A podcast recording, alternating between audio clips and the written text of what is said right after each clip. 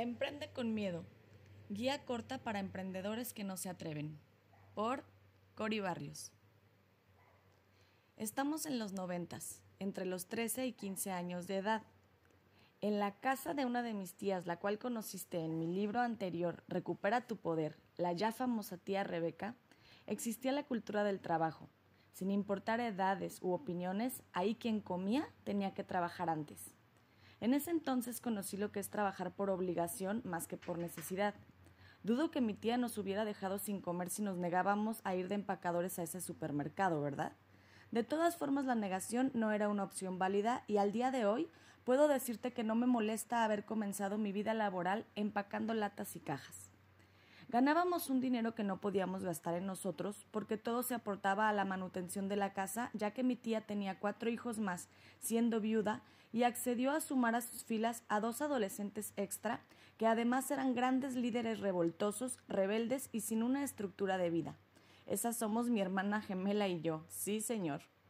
Se dice que uno siempre estará en el lugar y momento perfecto para aprender lo que se esté marcado, Nunca se permanece en un sitio más o menos tiempo del indicado para experimentar y evolucionar, así que el año o poco menos que vivimos ahí, sin duda hoy, sé que fue para eso, para aprender a trabajar, saber comenzar desde abajo.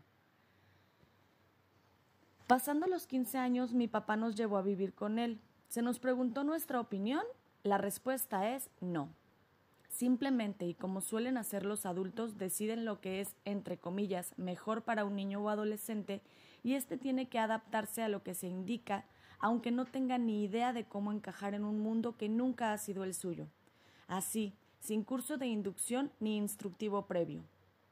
Y entonces comenzamos a ser, entre comillas, adolescentes normales dependiendo económicamente de él, habiendo perdido todo contacto con nuestro grupo de amigos y familia anterior. Y así, de la noche a la mañana éramos las mismas niñas en otra casa, otra vida y otra gente, pero esta vez comenzando a conocer lo que es la palabra necesidad. Mi papá era un hombre de menos de 50 años, viudo desde los 34 o 35 años, y aunque nunca se lo pregunté, Hoy puedo estar segura que se sentía tan perdido y confundido o más que nosotros. En mi familia éramos cinco, mis tres hermanos, mi papá y yo. Pero alguna vez fuimos seis. Mi mamá, Lilia Dolores Gutiérrez Martín, que cumplió su misión al dar a luz a un par de gemelas en 1983 y después trascendió, seguramente sin saber, o tal vez sí, todo lo que le esperaba en su ausencia a esta familia. Adaptarnos a la nueva vida fue difícil, por lo menos para mí lo fue. Siendo niñas de 15 años, sin un entrenamiento previo sobre temas de mujeres y un vacío afectivo desde la cuna, es imposible no sentirse solo y desprotegido. Nos inscribieron en una preparatoria de paga, y a mí me daba pavor, por una simple razón.